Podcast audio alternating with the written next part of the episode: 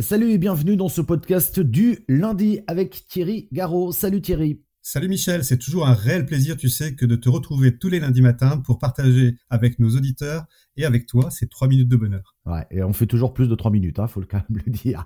Euh, Thierry, tu es, toujours le cofondateur de Copilote, j'imagine, non? Et eh oui, ça n'a pas changé depuis la semaine dernière. Tu sais, sur Copilote, on a une vocation et une mission, c'est de donner en fait accès aux entrepreneurs à des services qu'on va dénicher, trouver, négocier, tester et valider, et on les met sur la plateforme Copilote moyennant des remises évidemment.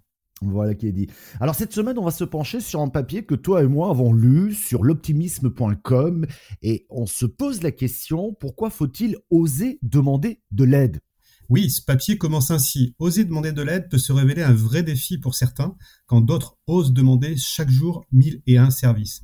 Tu sais, on peut être artiste, on peut être entrepreneur, et plus généralement dans notre vie du quotidien, dans notre vie de tous les jours, on a tous et toutes besoin d'aide un jour. et pourquoi on s'est posé cette question aujourd'hui? Parce que le télétravail est passé par là et pour beaucoup, travailler chez soi, loin des autres, euh, eh bien, on perd ce réflexe, ce réflexe pardon, de, de demander de l'aide ou un simple conseil. L'isolement social est en train de faire des ravages chez certains télétravailleurs. C'est ce que disent de nombreux professionnels de santé. Ils parlent de surconsommation d'alcool, de cannabis ou de médicaments, de tabagie excessive, de troubles alimentaires, de cyberdépendance aux jeux ou, en compte, ou encore aux rencontres sentimentales, aux addictions sexuelles. C'est dire on a l'impression d'avoir une véritable bombe à retardement qui est en train de s'enclencher tout simplement parce qu'on a peut-être tendance à trop s'enfermer. Donc, il faut oser demander de l'aide et faire sauter les, points bloquants. Mais comment faire, Thierry? Eh bien, il faut d'abord s'interroger, je pense, Michel, sur la peur de déranger. Et surtout sur la peur que l'on pense, que l'autre peut penser, qu'on est dans une relation intéressée. Tu vois, c'est tellement vrai ce qui est écrit dans ce papier. Euh, je pense qu'il faut aborder, euh, allez, on va délivrer trois pistes pour sortir de là.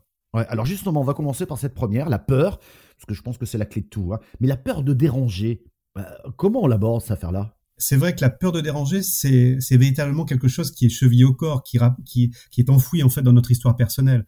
Il y a une astuce, par exemple, c'est consiste à se rappeler que, que recevoir un mail ou un appel ne changera pas dramatiquement le cours de la journée de la personne. Au pire, elle va pas le lire, au mieux, elle vous répondra. Si quelqu'un veut vous dire non, il vous dira non. Mais ne vous dites pas qu'on vous aide pour vous faire plaisir. Si on va vous aider, si on vous donne un coup de main, c'est qu'on veut bien le faire. Il faut l'avoir en tête. Ouais, clairement, mais il, n'empêche que cette peur, elle a différentes facettes.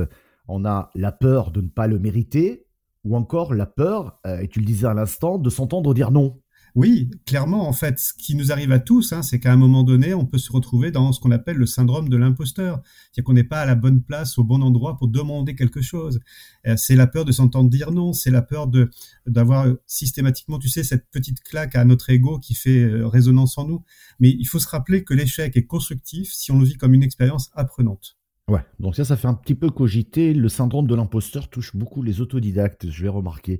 Euh, voilà pour les causes, euh, Thierry, mais moi, j'aimerais qu'on soit concret, et c'est le but de ce podcast. Comment oser demander de l'aide?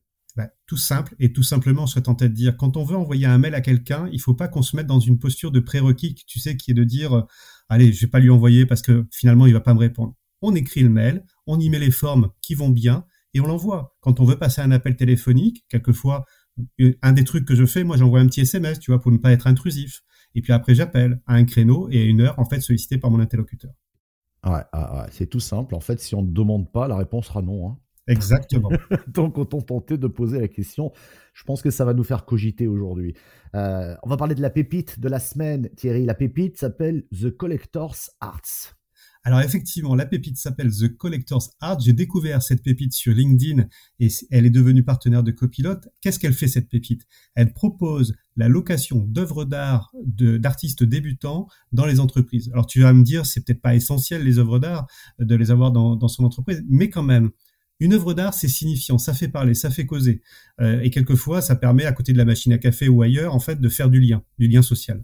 Ouais, parce que j'aurais pu effectivement te la poser cette question. Hein.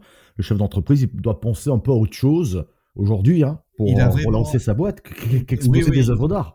Effectivement, il peut avoir euh, mille et une choses à penser que de louer des œuvres d'art dans, sa boîte ou dans son entreprise. Mais malgré tout, euh, quand on est dans cette euh, posture-là, dans cette dimension-là, un, on donne à voir autre chose que le monde de l'entrepreneuriat à ses collaborateurs. Deux, on concourt à, lancer des, artistes, hein, des jeunes artistes. Et puis trois, ben, quelquefois, ça fait ça fait boule de neige. Il y a peut-être des artistes qui dorment, qui sommeillent dans chacun des collaborateurs d'une boîte. Ouais. Et puis ça crée du lien social, tu es en train de me dire quoi. Exactement. Ouais, ouais. Allez, pour terminer, je voulais vous parler de l'hydrogène qui peut être bonne pour la santé. C'est pas le carburant hein, dont je parle, c'est de l'hydrogène moléculaire très utilisé en Asie et notamment au Japon. Et c'est une start-up qui lance ce type de produit en France. Attention, ces produits ne sont pas dangereux, loin de là. Moi, j'ai commencé d'ailleurs une cure d'eau hydrogénée. je vous raconterai hein, prochainement. Pour l'instant, ça va plutôt pas mal.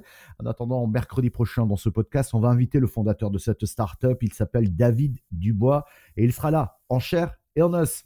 Merci Thierry. Salut Michel, à la semaine prochaine.